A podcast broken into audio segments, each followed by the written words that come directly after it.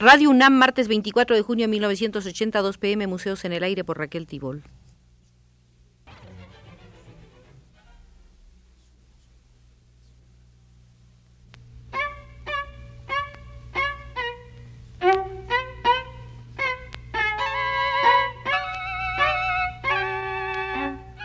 Museos en el Aire.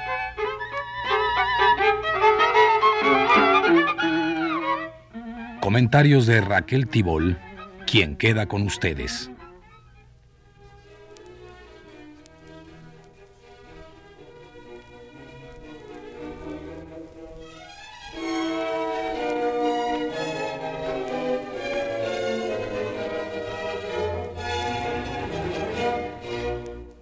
Las exposiciones de las artistas plásticas de México y Berlín en el Instituto Goethe y en el Foro de Arte Contemporáneo respectivamente.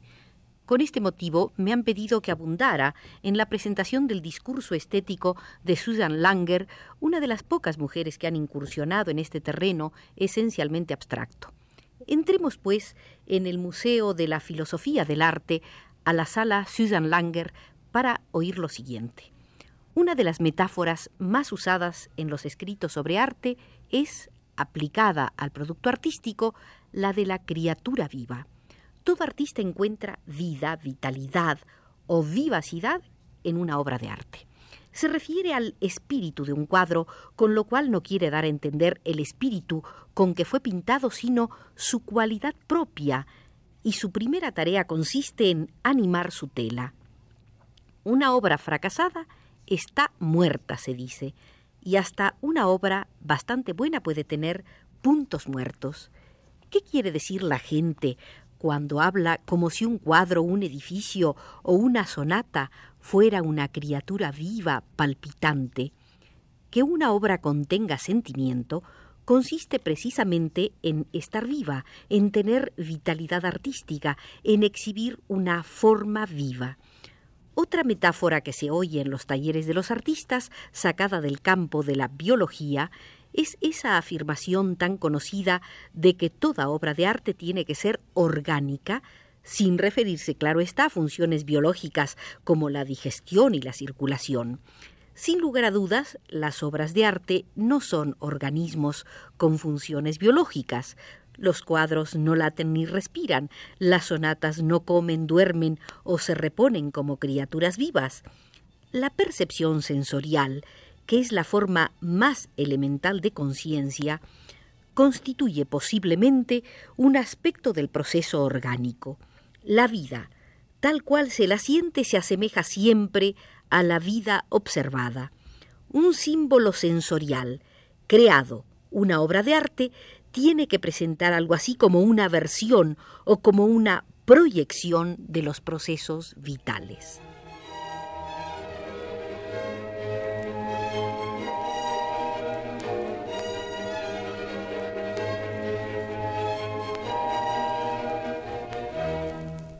Se puede fotografiar una cascada con una cámara fotográfica común si uno se coloca a suficiente distancia, del mismo modo que se puede fotografiar una casa o una montaña.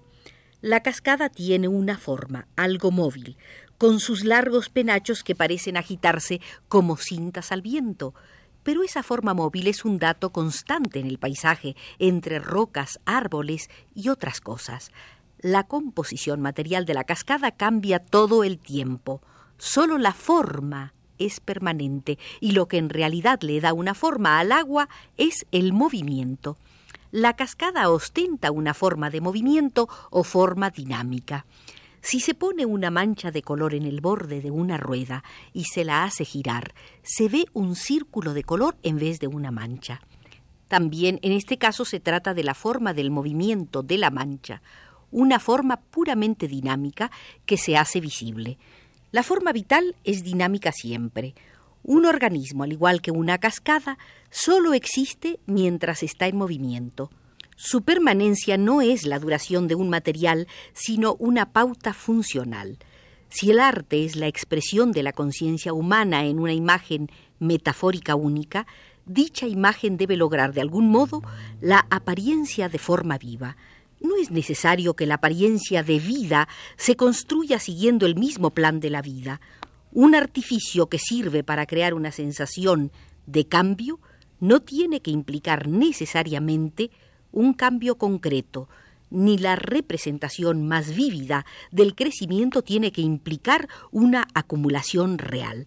La forma artística es proyección y no copia.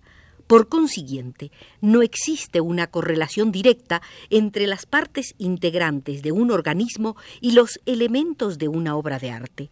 El arte tiene sus propias leyes, que son leyes de expresividad. Solo su producto, la forma expresiva, la obra de arte, tiene características simbólicamente relacionadas con las de la vida misma. En las artes hay incontables recursos para crear o realzar la forma viva.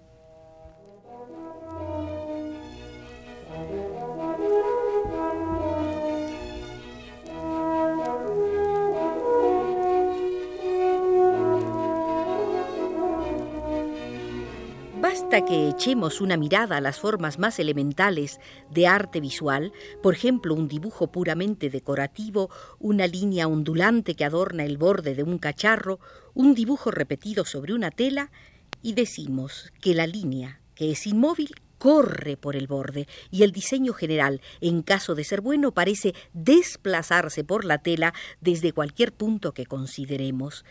Pero hablemos ahora de la línea. Al referirnos a la forma dinámica consideramos el efecto de un punto de color sobre una rueda que gira. Al puntito se lo ve como un círculo, como una línea uniforme y cerrada. Esta línea no expresa la forma del punto, sino su movimiento.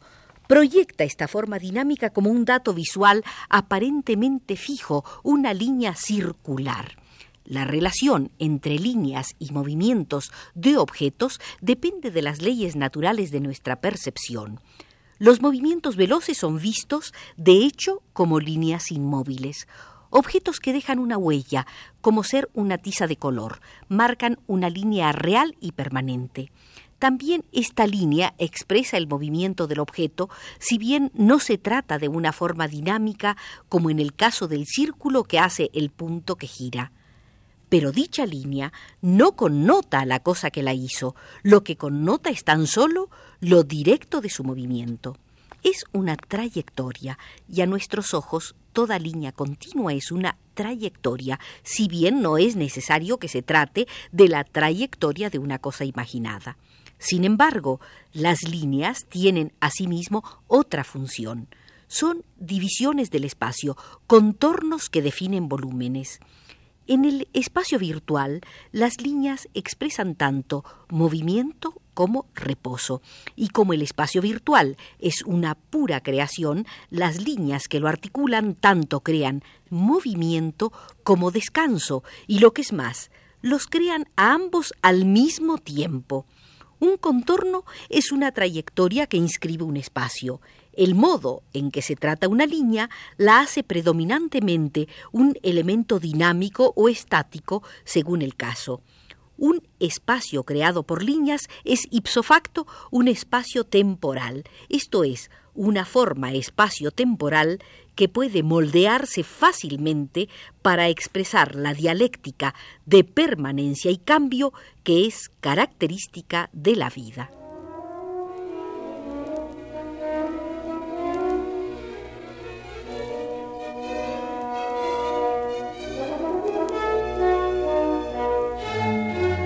Consideremos ahora la estructura orgánica.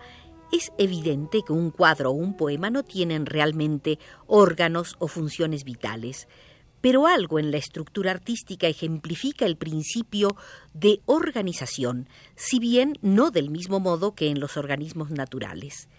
En una obra de arte cada elemento está tan trabado con otros elementos en la factura del objeto virtual, la obra, que cuando se lo modifica, cosa que puede ocurrir, pues los artistas hacen muchas modificaciones cuando la composición ya está bien avanzada, casi siempre es necesario seguir la modificación en varias direcciones o sencillamente sacrificar ciertos efectos buscados.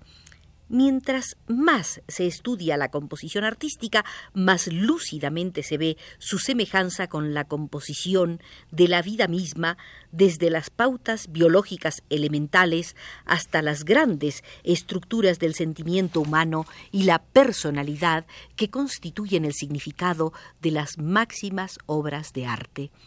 Y es en virtud de esta semejanza que un cuadro, una canción y un poema son algo más que cosas, que parecen ser formas vivas, creadas y no urdidas mecánicamente para expresar un significado que parece ser inherente a la obra viva. En términos artísticos, un dibujo absolutamente no figurativo, un edificio felizmente proporcionado, un hermoso cacharro pueden ser tan expresivos como un soneto de amor o un cuadro de asunto religioso. La significación vital es ese elemento de vida sentida, objetivada en la obra, que se hace comprobable por nuestro entendimiento.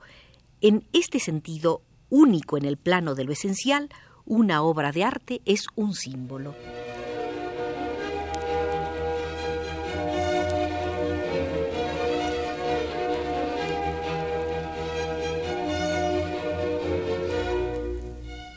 Los artistas y los aficionados al arte concuerdan en general en que la percepción artística es intuitiva, se produce espontáneamente sin razonamiento, sin ayuda de la lógica.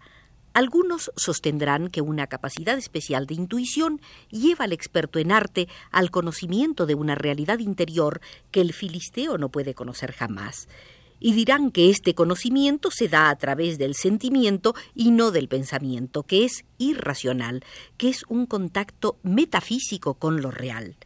Si se acepta que la percepción artística constituye un acto de intuición, se abren las puertas de par en par a esta especie de misticismo mezclado en cualquier proporción con irracionalismo y trascendentalismo filosófico por una parte y por la otra con el puro sentimentalismo y fantasías románticas.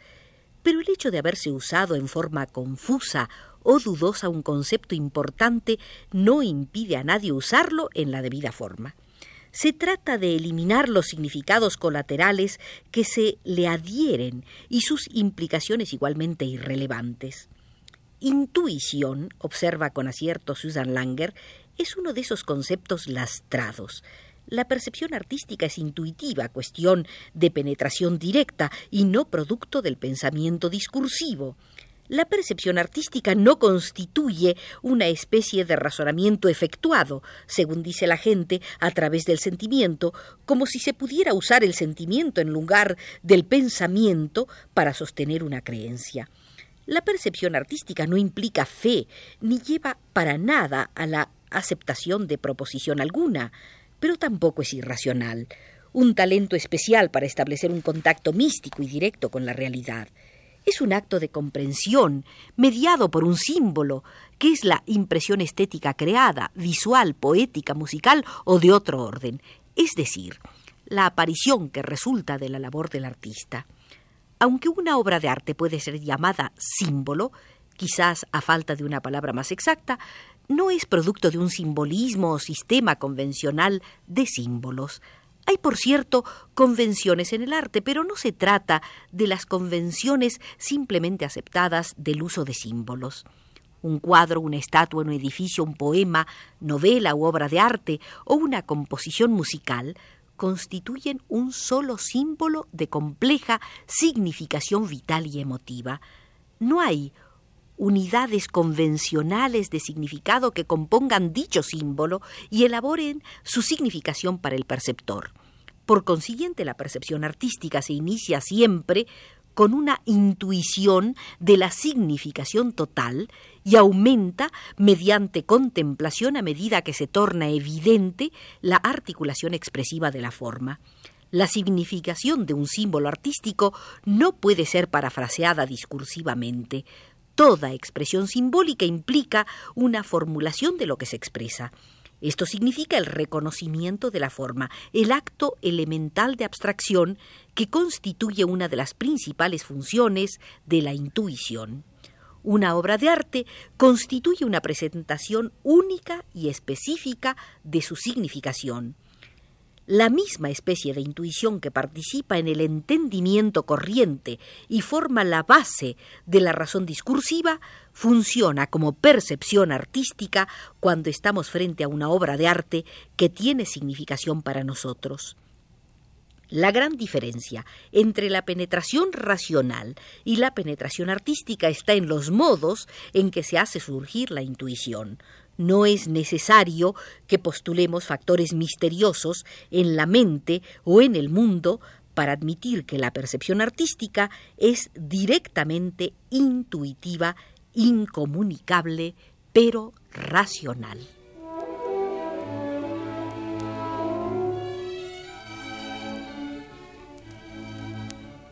Por indicación de Manuel Estrada desde los controles, abandonaremos la sala Susan Langer del Museo de la Filosofía del Arte después de haber constatado la agudeza de esta mujer para la especulación estética. Continuaremos hablando de estos temas mañana a partir de las 20:30 en el Foro de Arte Contemporáneo.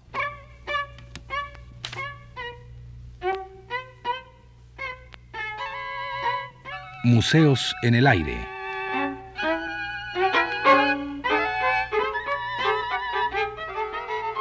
Comentarios de Raquel Tibol.